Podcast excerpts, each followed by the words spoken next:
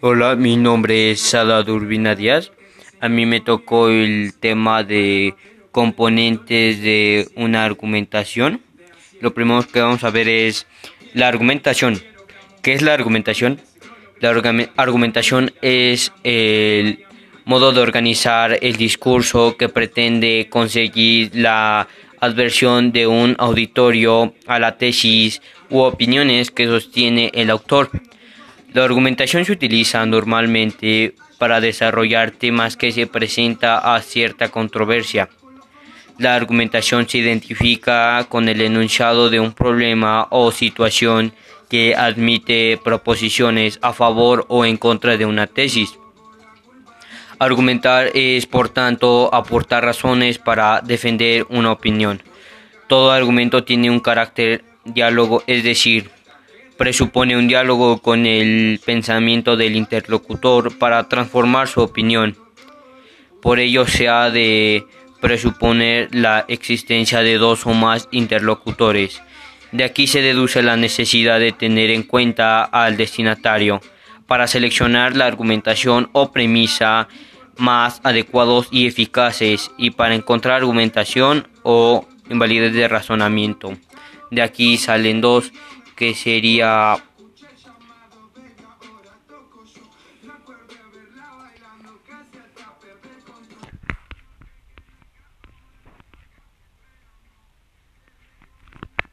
que sería la premisa. El significado de una premisa es el resultado de un razonamiento que puede ser verdadero o falso y que permite determinar una conclusión. Sin embargo, por el uso de término también se emplea como sinónimo de un objetivo o de principio moral. Eh, un ejemplo de premisa sería los docentes se educan partiendo de la premisa de los valores sociales. También es una señal para inferir algo partiendo de la información o argumentos que se poseen. La premisa y la conclusión forman un argumento. Aquí salen tres. Una sería premisa en lógica. En los estudios de lógica, las premisas son las proposiciones o los ejemplos, los procesos de un razonamiento que genera los argumentos para desarrollar una conclusión. Si el argumento es verdadero, la proposición puede conllevar a una conclusión acertada. Pero, sin embargo, las proposiciones pueden ser verdaderas o falsas, así como afirman o negar algo y no dejar de ser premisa. El número dos sería premisa en filosofía.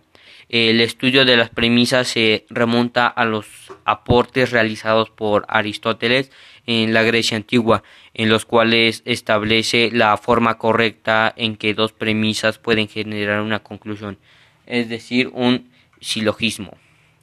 El número tres sería premisa implícita. Las premisas implícitas son aquellas que no se mencionan o explican, sino, sino que se dan por entendidas y se pueden deducir según los argumentos que tengan.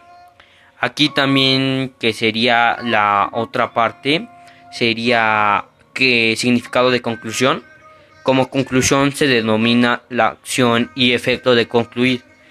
Puede referirse al fin o la terminación de alguna cosa no sé, eh, un, un, evento, un proceso, una serie de acontecimientos, podría ser un texto, un trabajo de investigación que sea lo que, lo que estoy haciendo ahora.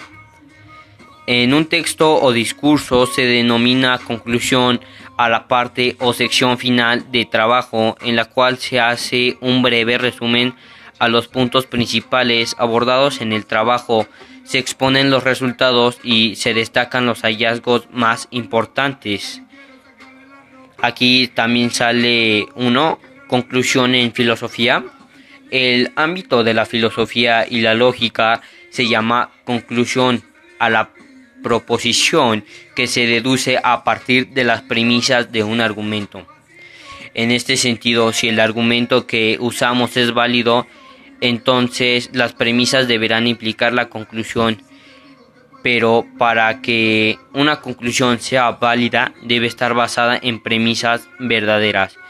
Acá también sería otra, que sería las premisas.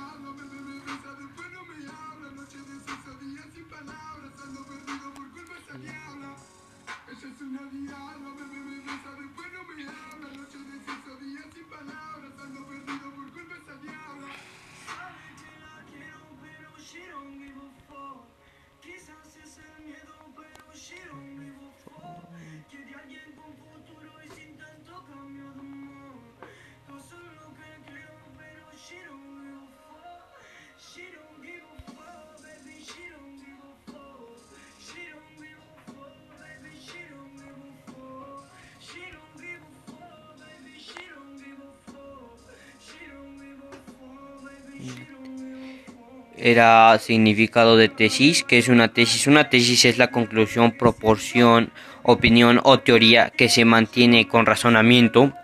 Una tesis es también un trabajo de carácter científico habitualmente para obtener el título de doctor en una universidad. Tesis procede del latín tesis, que es su vez deriva del griego esta palabra tiene la peculiaridad de no variar en su forma plural. Aquí sale tesis de grado. Una tesis de grado es, es, un trabajo de investigación que se realiza al término de una carrera universitaria.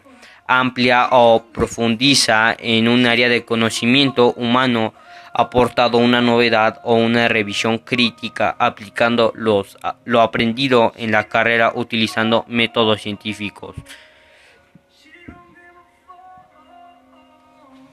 Ejemplo de tesis. En la actualidad existen diversas bases de datos a las que se puede tener acceso a través de Internet para leer. Ejemplos de tesis. Una de ellas es la Biblioteca Central de la Universidad Autónoma, de México, que, se, que cuenta con la mayor colección de tesis de México, aproximadamente 150 mil de ellas en formato digital a las que puedes tener acceso a través de un enlace.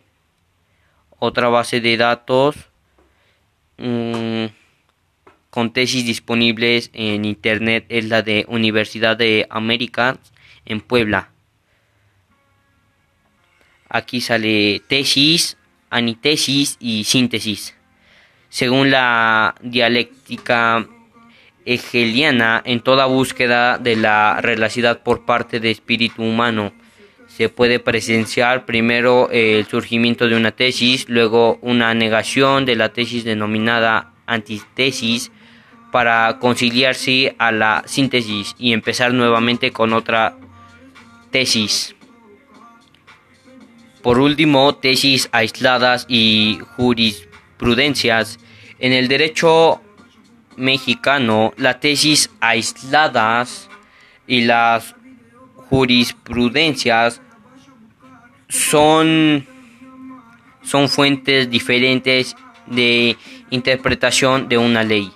Una tesis aislada indica el criterio del tribunal colegiado no obligatorios cuya finalidad es la de inferir un procedente de orientación y formación. Por otro lado, la jurisprudencia son las interpretaciones de leyes obligatorias dictaminas a través de la Suprema Corte de la Justicia Nacional.